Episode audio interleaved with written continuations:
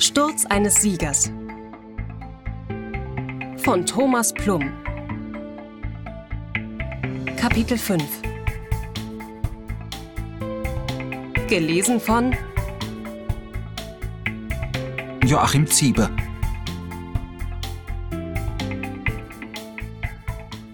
Bana Yardemet! Hassan taumelte in den Eingang mit Torben in den Armen. Torbens Kopf schlackerte von einer Schulter zur anderen. Die Panik in seiner Stimme gestattete keinen Zweifel. Yaralande, Birkasagicirdi, Yardem! Hassan rollte mit seinen Augen und drohte in der Eingangshalle zusammenzubrechen. Drei Pfleger stürmten auf Hassan und Torben zu. Sie nahmen Torben aus den Armen von Hassan, welcher sich umgehend auf seine Knie fallen ließ und die Hände vors Gesicht schlug. Was ist passiert? Ein Pfleger legte behutsam seine Hand auf Hassans Gesicht. Sind Sie ein Verwandter oder ein Freund? Hassan sah mit leidendem Gesichtsausdruck zum Pfleger auf und schien seine Worte abschätzen zu wollen. Ben Anlamiorum, sagte er und klang verzweifelt. Der Pfleger stutzte. Äh, was? Hassan zuckte mit den Schultern und deutete auf seine Ohren. Almanja Konushamiorum. Der Pfleger seufzte und blickte sich hilflos um. Gottfried stand auf seinem Namensschild und Hassan musste sich anstrengen, nicht zu grinsen und in seiner Rolle zu bleiben. Die Kombination aus dem Namen und das jugendliche Aussehen des Pflegers machten es Hassan sehr schwer. Nachdem Gottfried sich verzweifelt und ergebnislos vergewissert hatte, dass keine Hilfe zu erwarten war und auch kein Wörterbuch plötzlich von der Decke der Klinik fiel, griff er zu seinem Handy. Ja, ja, ich bin's, Frieda, sagte der Pfleger und Hassan krümmte sich. Er ließ es so aussehen, als würde er sich vor Übelkeit krümmen, jedoch in Wirklichkeit schüttelte er sich innerlich vor Lachen, als er die Offenbarung des Spitznamens vom Pfleger hörte. Kann mal jemand kommen, bitte? Der Typ, der den Verletzten hierher gebracht hat, spricht offenbar nur Arabisch und ich verstehe ihn nicht. Der Pfleger begann ungeniert in der Nase zu bohren. Offenbar fühlte sich Gottfried ob der Sprachbarriere nun völlig unbeobachtet. Leute gibt's, dachte Hassan. Trotzdem war er erleichtert. Wenn Gottfried, Gott möge sich seines Kleingeistes erbarmen, sein Türkisch mit Arabisch verwechselte, standen die Chancen gut, dass Gottfried einen marokkanischen oder einen arabischen Kollegen zu Hilfe kommen ließ. Das würde ihm die Zeit verschaffen, um im Trubel dann zu verschwinden. Entschuldigen Sie, erklang es nun plötzlich hinter Hassan und das tiefe Timbre in der Stimme des Neuankömmlings ließ Hassans Hoffnung fahren. Der Pfleger sah auf und blickte zu dem Mann hinter Hassan, er war groß und hager, seine grauen Locken standen wirr von seinem Kopf ab. Äh, ja, bitte? sagte der Pfleger und schob sein Handy zurück in seine Tasche. Das, was der junge Mann da spricht, ist türkisch, nicht arabisch, und er sagt, dass er nicht Deutsch sprechen kann. Der Mann schlenderte vorsichtig zu Hassan, der immer noch auf seinen Knien inmitten der Eingangshalle hockte, und legte sachte beide Hände um Hassans Schultern. Alles wird gut. Herr Shei Olacak, eine Mischung aus Angst, dass er nun auffliegen würde und schlechtem Gewissen legte sich wie eine kratzige Decke über Hassan und ein Notfallplan nahm nur schleppend Gestalt an. Gottfried, der Pfleger mit dem für Hassan ältesten Vornamen der Welt, seufzte erleichtert. Ach, vielen Dank. Können Sie mir beim Übersetzen helfen? Ich muss immerhin später der Polizei erzählen, was mit dem Verletzten passiert ist und wo er überhaupt herkommt. Kein Problem. Ich kümmere mich um den jungen Mann, sagte der alte Mann und sah Hassan liebevoll an. Benim Legel, kommen Sie, mein Freund. Es gab für Hassan nur eine Chance. Plötzlich krümmte Hassan sich und presste einen unterdrückten Schmerzensschrei durch seine zusammengekniffenen Lippen. Um seine Gefühlslage noch deutlicher auszudrücken, schlug er seine Hände vor seinen Mund und riss die Augen auf. Gottfried sprang reflexartig nach hinten. I, muss der kotzen? Er stellte dem alten Türken die Frage und schien dabei zu vergessen, dass er der Pfleger war und nicht sein Ansprechpartner. Toller Pfleger, dachte Hassan und fuhr mit seiner Schmierenkomödie fort. Er sprang von seiner knienden Position in eine stehende, wankte ein wenig und rannte ziellos umher, stets darauf bedacht, seine vor den Mund gepressten Hände dort zu halten. Er eilte den Flur auf und ab, presste würgende Geräusche durch seinen doppelt und dreifach versiegelten Mund und tat, als ob er etwas suchen würde. Hoffentlich kapieren die endlich, was ich hier veranstalte, dachte er und steigerte seine gepressten Geräusche. Der alte türkische Mann richtete sich mit einer Ruhe, die Hassan insgeheim bewunderte, auf, während er selbst weiterhin die Rolle seines Lebens spielte. Entschuldigen Sie, junger Mann, ich befürchte, dass er sich übergeben muss. Wo haben Sie denn eine Toilette? In dem Moment, als Gottfried den Flur entlang deutete und dadurch Hassan aus seinem Blick entließ, rannte Hassan zum Ausgang, immer noch würgend, damit er nicht noch kurz vor dem Ziel aufgehalten wurde. Es gelang. Hey, nicht vor dem Eingang kotzen, das bekommen wir nie wieder weg. Gottfried klang verzweifelt. Der alte Mann sah Hassan hinterher. Er sprach immer noch ruhig, doch Hassan verstand jedes Wort, und es traf ihn wie ein Faustschlag in den Magen, als er aus der Klinik flüchtete. Banai Hanet Ettin, Tanreseni Cesalandarajek. Du hast mich betrogen, Gott wird dich bestrafen, waren die Worte ins Deutsche übersetzt und Hassan glaubte jedes einzelne davon. Mark parkte ein paar Straßen weiter. Sie hatten sich auf den Standort vorab geeinigt. Als Hassan ins Auto einstieg, plagte ihn sein schlechtes Gewissen, wenn er an den freundlichen alten Mann dachte, und Mark sprach bereits aufgebracht mit Dennis am Telefon. Dennis, der Sohn seines Lieblingskollegen. Dennis, der dumme, verzogene Teenie. Dennis, der Junge, der alles begonnen hatte, was nun noch auf sie wartete. Hassan setzte sich auf den Beifahrersitz, lehnte sich zurück und seufzte. Mark stand offenbar im Begriff, das Gespräch zu beenden. Hassan hörte nur noch, dass Mark seine Enttäuschung gegenüber Dennis erwähnte und danach auflegte. Er hatte ein schlechtes Gefühl bei der ganzen Geschichte. Ein sehr schlechtes Gefühl. Ich bring dich jetzt nach Hause, mein Lieber. Es ist schon vier Uhr und morgen müssen wir beide arbeiten. Mark startete den Motor. Hat alles geklappt? Gab es Schwierigkeiten? Hassan reagierte überrascht. Jetzt plötzlich? Was ist mit den anderen drei Kartons? Mark sah Hassan an und Hassan zuckte zusammen. Alter, wie krass! Was ist? Mark klappte seine Sonnenschutzblende herab und sah in den Spiegel. Hassan sprach weiter. In den paar Stunden hast du solche dunklen Augenringe bekommen. Das ist krass. Willst du nicht lieber bei mir schlafen, statt nochmal eine Stunde zu fahren? Mark seufzte. Wäre eigentlich das Beste. Aber ich kann nicht einfach bei dir übernachten. Theresa würde sich sorgen. Aber einfach nachts anrufen will ich auch nicht.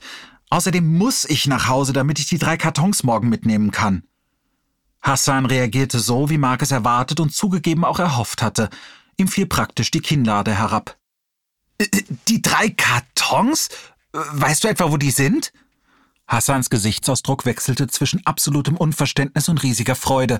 Mark grinste und ließ sich gern von Hassans Euphorie mitnehmen. Er gestand sich selber auch ein, dass er mehr Erlösung als Wut empfand. Ja, ich weiß es. Sie sind zu Hause in Waldesruh. Mein Sohn, der Aushilfsgangster, hat sie einfach kaltschnäuzig in seinem großen Umzugskarton verstaut. Nur dieser eine Karton hat scheinbar nicht mehr gepasst. Ich habe wirklich nicht die leiseste Ahnung, ob das jetzt tatsächlich die ganze Wahrheit ist, aber die drei Kartons habe ich jetzt theoretisch. Mark lächelte Hassan müde an und zwinkerte ihm erleichtert zu. Hassan stutzte. Wir, wir haben die drei Kartons, meinst du wohl? Hassan, ich. Mark versuchte seine Gedanken zu erklären, wurde aber sofort von seinem Lieblingskollegen unterbrochen. Du kannst da nicht alleine hinfahren. Keine Ahnung, was du heute Abend erlebt hast. Wenn du dasselbe wie ich gesehen, gehört oder gefühlt haben solltest, wüsstest du, dass du da niemals alleine hinfahren kannst. Also vergiss es. Du bringst die Kartons mit zur Arbeit und wir fahren nach Feierabend direkt dorthin, geben den Scheiß ab und das war's. Mark seufzte, teilweise um seinen Protest zu äußern, aber mehr aus Erleichterung. Na schön. Danke, mein Freund. Mark startete den Motor und fuhr los. Mark kam sich vor wie ein Teenager, der seine Partyzeit deutlich überschritten hatte und sich in tiefster Nacht nach Hause ins Bett schlich.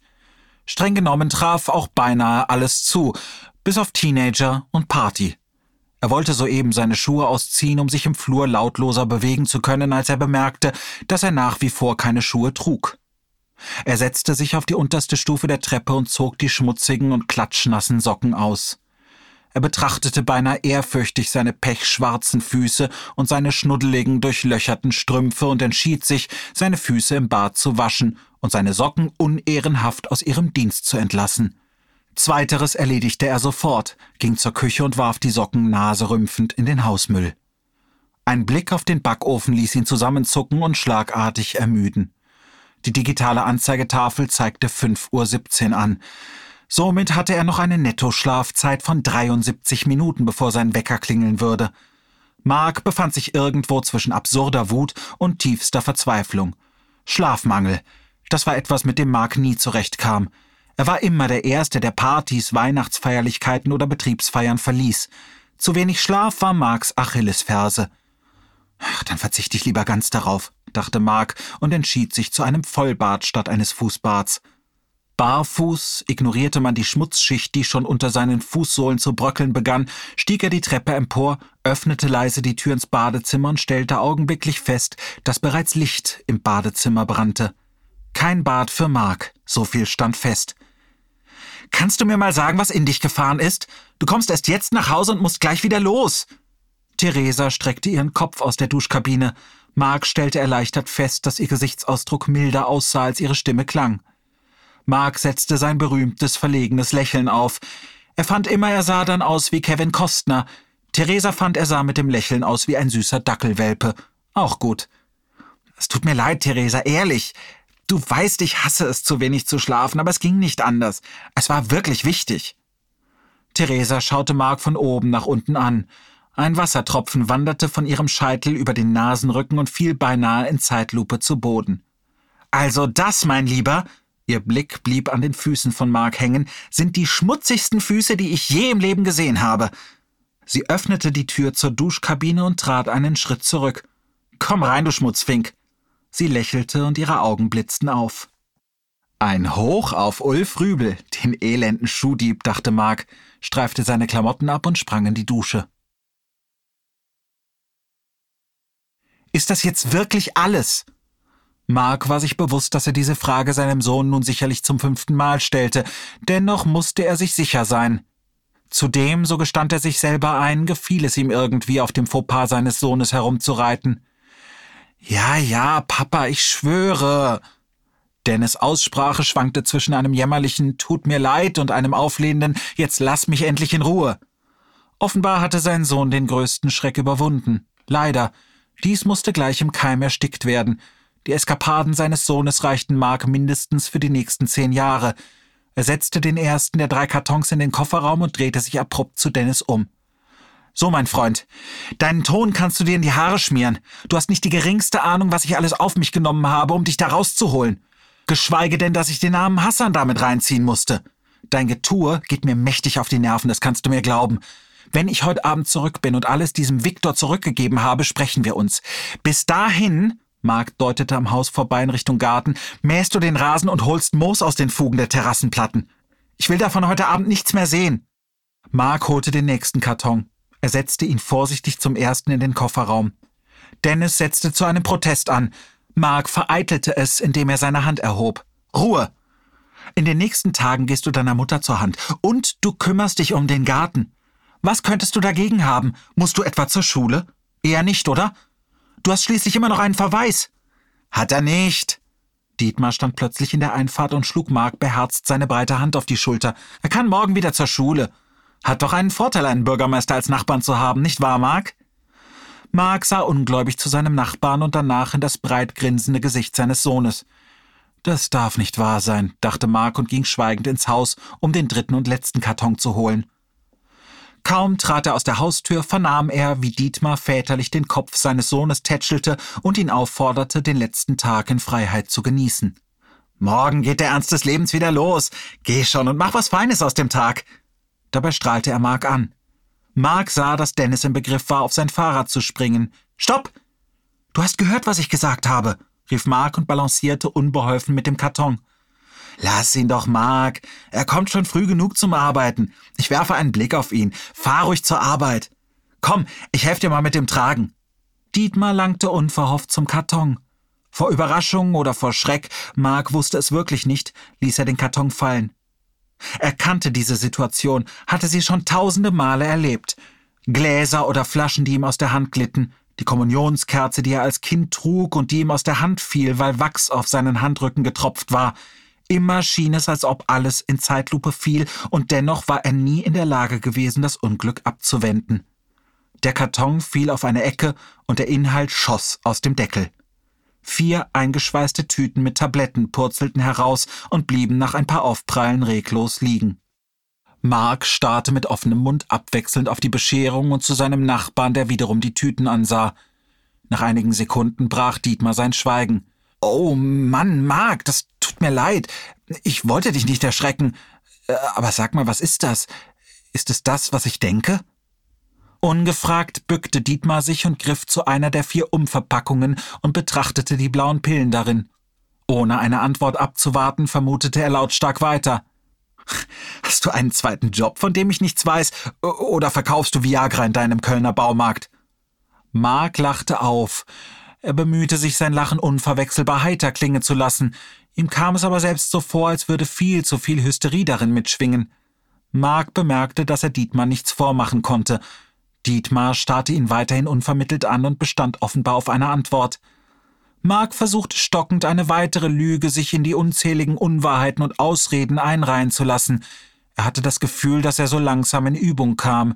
Jede neue Lüge und jede neue Ausflucht kam ihm einfacher über die Lippen als die davor. Viagra? Quatsch, Dietmar, das ist doch kein Viagra. Mark musste sich unbedingt etwas einfallen lassen. Dietmar würde seine Aussage nicht einfach so akzeptieren, auch nicht oder erst recht nicht, wenn Mark sie zur Verdeutlichung wiederholte. Denk nach, Mark, denk nach, ermahnte er sich und wollte soeben das Wort erneut ergreifen, als Dennis wieder zurückkam. Papa, ich hab's mir überlegt. Du hast recht. Ich werd den Garten. Oh mein Gott. Dennis schlug ungläubig und panisch die Hände vor seinen Mund und starrte mit weit aufgerissenen Augen auf die vier Päckchen auf der Einfahrt. Sollte mein neugieriger Nachbar noch keinen Verdacht gehabt haben, so ist es jetzt soweit, dachte Mark und beschloss einfach zu sprechen. Ist nicht schlimm, Dennis. Die funktionieren noch, alles halb so wild. Er bückte sich und hob nun endlich die Päckchen auf und verstaute sie wieder in seinem Karton. Er murmelte vor sich hin. Ist ja immerhin nicht aus Glas und elektrische Geräte sind das auch nicht. Was sind denn das jetzt für Pillen, Mark? Dietmar verschränkte seine Arme und stand breitbeinig vor Mark. Mark belud weiter emsig seinen Kofferraum und antwortete kurz über seine Schulter Darf ich nicht sagen. Er starrte in seinen Kofferraum, schob die drei Kartons von der einen in die andere Ecke und versuchte dadurch den Anschein zu verlängern, überaus beschäftigt zu sein. Irgendein Teil von ihm, ein kindlicher Teil wie Mark zugab, der offenbar der Theorie Ich sehe dich nicht, du siehst mich nicht folgte, hoffte darauf, dass Dietmar das Interesse oder die Lust verlor und sich abwandte. Das schwere Atmen hinter Marks Rücken verriet ihm, dass Dietmar immer noch dort stand und keineswegs das Interesse verlor. Was meinst du mit darf ich nicht sagen? Dietmars Stimme klang weder ärgerlich noch verdächtigend, das ließ Mark ein wenig aufatmen.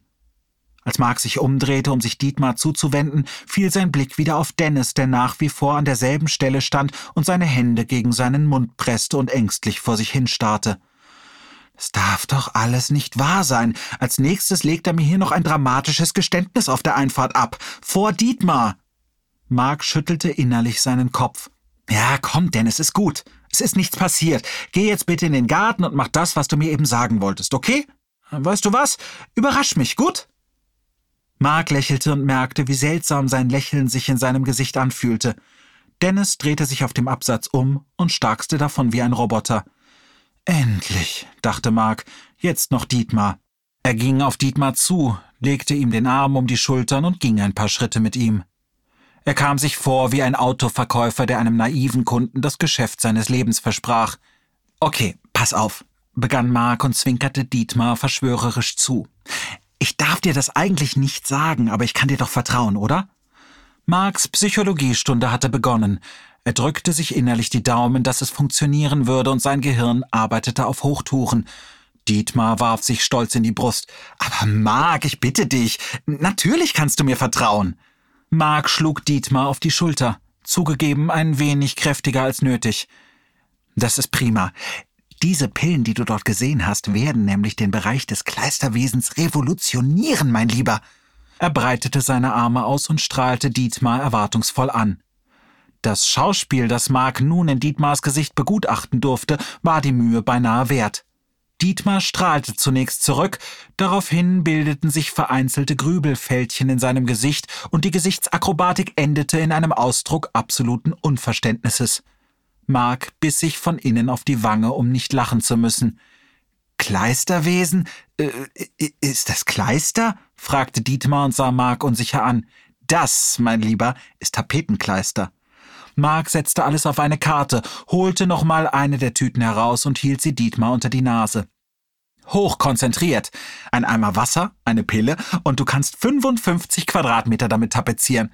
Und das Beste ist, den Rest verdünnt man wieder mit Wasser und kann es über den eigenen Abfluss entsorgen. Ist nämlich komplett wasserbasierend. Dietmars Grübelfalten verschwanden und machten Platz für ein breites Grinsen. Mensch, das ist ja toll. Weißt du, Katrin möchte gern das Wohnzimmer neu tapeziert haben und Mark hatte geahnt, dass so etwas kommen würde und reagierte sofort. Verstehe ich, Dietmar, nur davon kann ich dir noch nichts geben. Das ist alles vom Chef abgezählt und ich habe es gestern aus den Niederlanden besorgt. Die Niederländer sind uns in so vielen Sachen kilometerweit voraus, meinst du nicht, Dietmar? Mark war stolz auf sich. Er konnte es noch. Er hatte noch immer die Verkäufer-DNA in sich. Dietmar schien überrumpelt. Äh, ja, ja, sicher, die Holländer sind uns schon ein paar Jahre voraus. Aber komm schon, Mark, als ob dein Chef es bemerken würde, wenn ein oder zwei Pillen fehlen.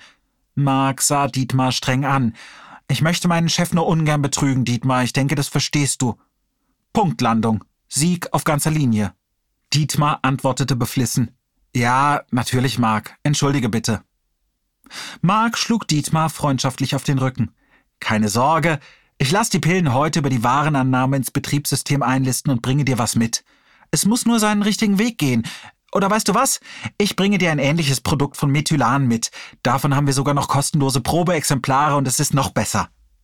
Mark stieg in sein Auto, startete den Motor und winkte strahlend Dietmar zu, der hocherfreut zurückwinkte und zu seinem Haus zurückschlenderte. Theresa hasste es, wenn man sie morgens bereits hetzte. Sie brauchte morgens zwei, am liebsten drei Tassen Kaffee und ungefähr 30 Minuten für sich, nur für sich. Wie oft sie diesen Luxus für sich in Anspruch genommen hatte, konnte sie an einer Hand abzählen. Sie und Mark hatten sich mal auf einen Handel eingelassen. Sie würde Dani anziehen, Dennis Dampf unterm Hintern machen, damit er fertig wurde, und würde sich anschließend ums Frühstück kümmern, während Mark sich fertig machen konnte. Anschließend wäre es seine Aufgabe, die Kids zur Schule oder zum Schulbus zu begleiten. Mark fand die Übereinkunft super und hatte es zwei, vielleicht dreimal genauso gemacht. Danach rutschte alles wieder in das alte Schema zurück, welches so aussah, dass Theresa alles machte und Mark lediglich seinen Kadaver aus dem Bett hiefte, sich anzog, einen Kaffee trank und zur Arbeit fuhr. Für den ganzen Tag wohlgemerkt. Vorwerfen konnte sie es ihm nicht. Nein, falsch. Sie wollte es ihm nicht mehr vorwerfen. Immer dann, wenn sie sich auch nur beklagte, dass er ständig durch Abwesenheit glänzte, kassierte sie Sprüche wie Hallo, ich war zur Arbeit, nicht auf die Kirmes. Oder du tust gerade so, als würde ich das alles zum Spaß machen. Ich verdiene nur Geld. Sie hat es irgendwann mal aufgegeben, sich zu beklagen. Im Grunde genommen hatte er recht. Trotzdem fand sie, dass seine Arbeit, so zeitintensiv sie auch war, ihm keinen Familienfreifahrtschein gab, der ihm erlaubte, sich aus allem rauszuhalten. Sie hatte, weiß Gott, auch keine Kirmes zu Hause.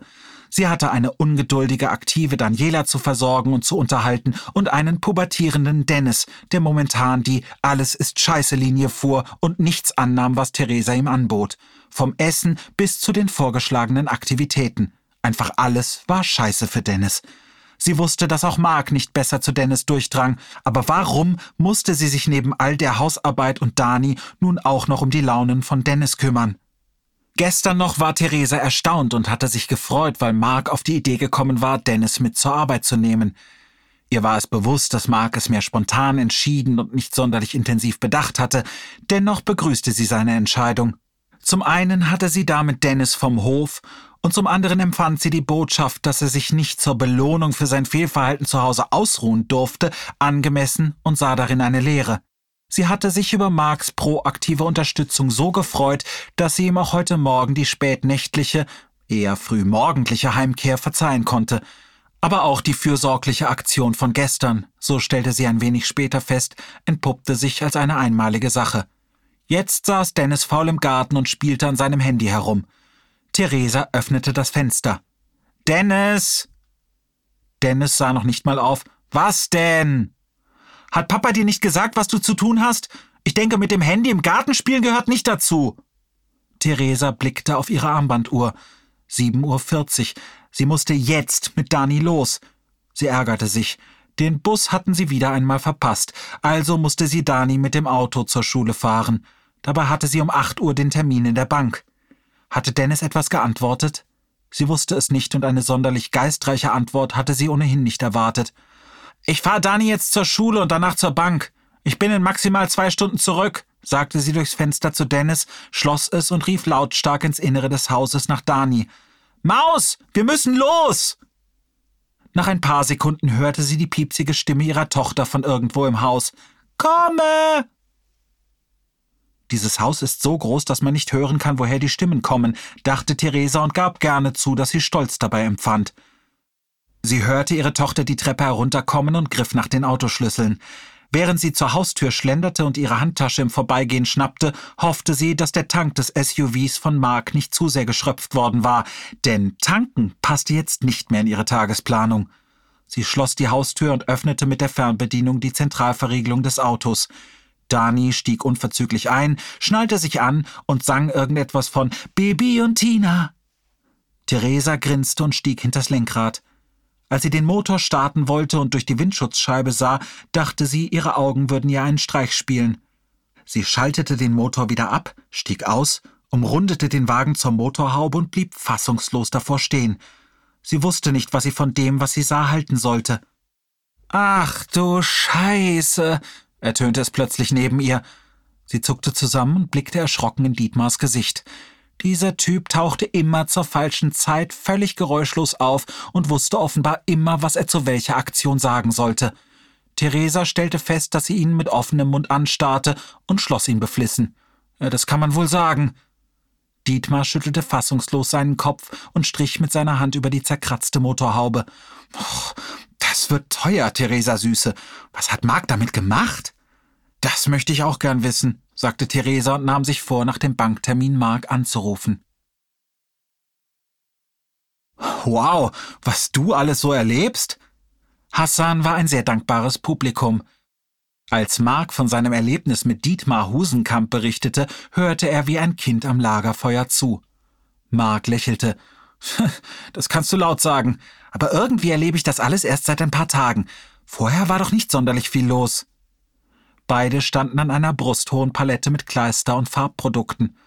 Das kann dauern, dachte Mark und hob den ersten Karton von unzähligen ab und entnahm die einzelnen Produkte. Hassan stöhnte.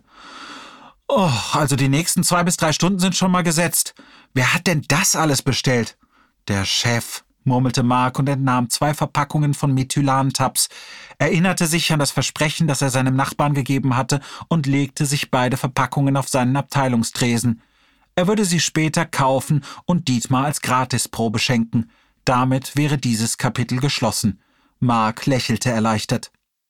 Der ständig wiederholende Einkaufsradiosender wurde unterbrochen und die Stimme von David Bergmann drang in die Verkaufsräume. Herr Sieger, bitte ins Büro. Herr Sieger, bitte. Mark runzelte die Stirn und blickte auf seine Armbanduhr. Es war 8.15 Uhr und er und Hassan hatten bereits alle Türen geöffnet, die Einkaufswagen von den Ketten befreit, eine Idee von Bergmann, damit diese nachts nicht geklaut würden, und die riesige Palette aus dem Lager geholt. Er war also schon mindestens eine halbe Stunde hier und überpünktlich gewesen. Was kann der Chef von mir wollen? fragte Mark sich, als er durch die Verkaufsräume zum Büro von Bergmann schlenderte. Er klopfte an der Bürotür, auf deren Türblatt in pompösen Lettern der Name David Bergmann stand. Während Mark auf das altbekannte schnodderige Herein Bergmanns wartete, konnte er sein Schmunzeln nicht unterdrücken. Wie deplatziert das aussah. Wir befinden uns hier in einem Baumarkt und jede Tür auf diesem Flur sieht gleich aus, außer der vom Chef. David Bergmann steht da, in messingfarbenen gotischen Buchstaben. Also Geschmack hat er auch nicht. Herein, klang es dumpf durch die Tür und Mark trat ein. Das erste, was Mark realisierte, war Feist, der am Schreibtisch von David Bergmann saß und Mark entgegengrinste. Das Grinsen erinnerte Mark an seine Schulzeit. Es gab da diesen einen Klassenkameraden. Mark überlegte, wie der Name lautete. Kevin, da war er sich ganz sicher. Kevin Braun. Dieser Klassenkamerad hatte alles und jeden sofort bei dem erstbesten griffbereiten Lehrer verpfiffen und genau dieses Grinsen in seinem Gesicht getragen. Aber was konnte dieses Grinsen auf Herbert Feists Gesicht bedeuten? Theresa stopfte wütend ihr Handy in die Handtasche zurück. Das war doch einfach unmöglich. Keiner ihrer Männer hielt es für nötig, ans Telefon zu gehen. Zuerst hatte sie es mehrmals bei Mark probiert. Zum einen, um zu erfahren, was mit der Motorhaube passiert war, und zum anderen, was er generell letzte Nacht so getrieben hatte. Er sollte nicht glauben, dass dieses Thema ausgestanden war, auch wenn sie ein nettes Stelldichein unter der Dusche gehabt hatten.